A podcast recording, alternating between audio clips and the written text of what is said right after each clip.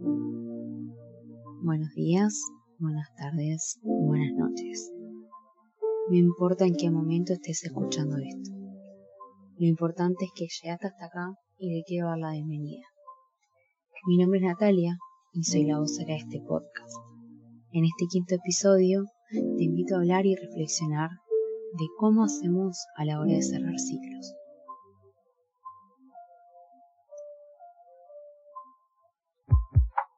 En este quinto episodio, del cual venía medio desaparecida por cuestiones de salud, quiero dedicarlo a qué nos referimos o qué entendemos por cerrar un ciclo.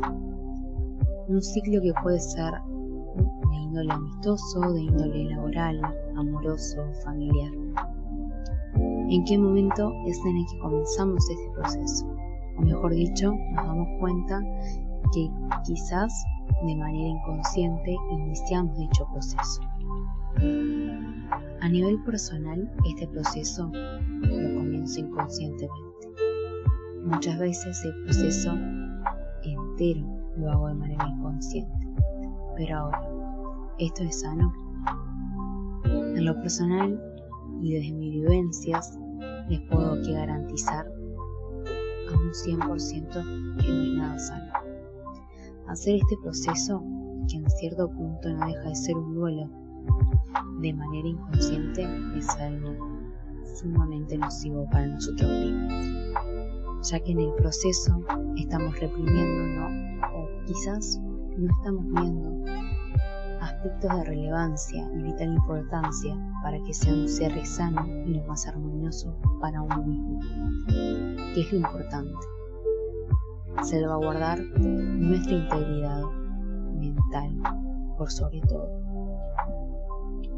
Esto claramente fue un aspecto que logré ver, o mejor dicho, logré sacarme la venda de los ojos una vez iniciada mi terapia.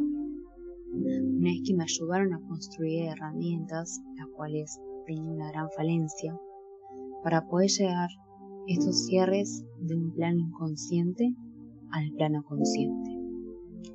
En este punto me detengo y le doy vital importancia, ya que los duelos, cierres de ciclo o como le quiera llamar, debemos de darle importancia que merece. Y para ello, aunque nos duela, aunque sea feo y no nos guste, debemos de hacerlo propio. ¿A qué me refiero? A transitarlo. Y así hasta la forma más sana de poder cerrar esto que tanto dolor o energía nos estaba consumiendo. ¿Esto cuesta? Sin duda. No va a ser nada fácil. Puedes tocar fondo, puedes enojarte, puedes expresarlo de la manera que te salga porque cada uno es diferente. Porque es parte de este proceso. Pero mi mejor consejo es que siempre que estés frente a una de estas situaciones, busques ayuda, contención, estar acompañado o acompañada, de alguna forma, en el espacio que tu cuerpo y mente lo necesiten, pero sabiendo que alguien va a estar ahí para, como dicen los jóvenes, bancar los trapos. Ahora, ¿qué sucede con nuestro entorno en este proceso? En mi experiencia y mi consejo más realista y quizás el más útil que me hubiese gustado que me dieran en momento.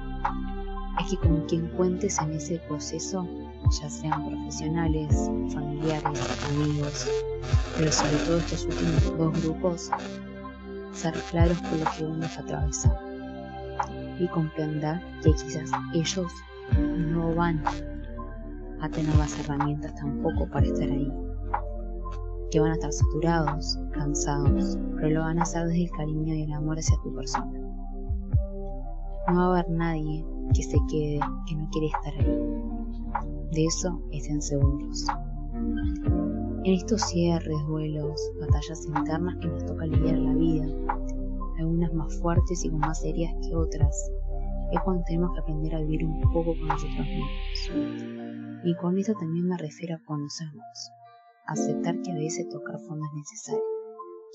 Y si al tocar fondo necesito ayuda psiquiátrica, dejar toda estigmatización de lado y acudir. Ese es el mayor acto de amor propio que podemos hacernos. Una vez allí, con esta contención que no siempre es farmacológica, más la que hablábamos anteriormente, van a ver cómo poquito a poco van a poder ver las cosas. No todo al mismo tiempo. Eso sería contraproducente. Pero una cosa a la vez. Aprender a vivir el solo por hoy. ¿Qué es lo que puedo lograr solo por hoy? En lo personal fue lo que más me ayudó a salir adelante de algún modo. Entender que con todo no iba a poder es un trabajo de. Es el solo por hoy voy a poder con esto. Luego mañana veré qué más puedo hacer, pero primero pensemos en el hoy. Esta es un poco la reflexión que les quiero dejar en este quinto episodio, mi vuelta a la comunidad que tenía medio abandonada. Frente a un cierre de ciclo, de duelo, de batalla interna, ¿te planteaste aplicar el solo por hoy? ¿Sabes qué es vivir en el solo por hoy? Practicaste introspección y te permitiste escuchar qué es lo que tu cuerpo, mente y alma tenían para decirte. Muchas gracias por escuchar y ser parte de esta comunidad. Si te gustó este episodio, te invito a que me sigas en Instagram y Twitter en arroba tococrecer.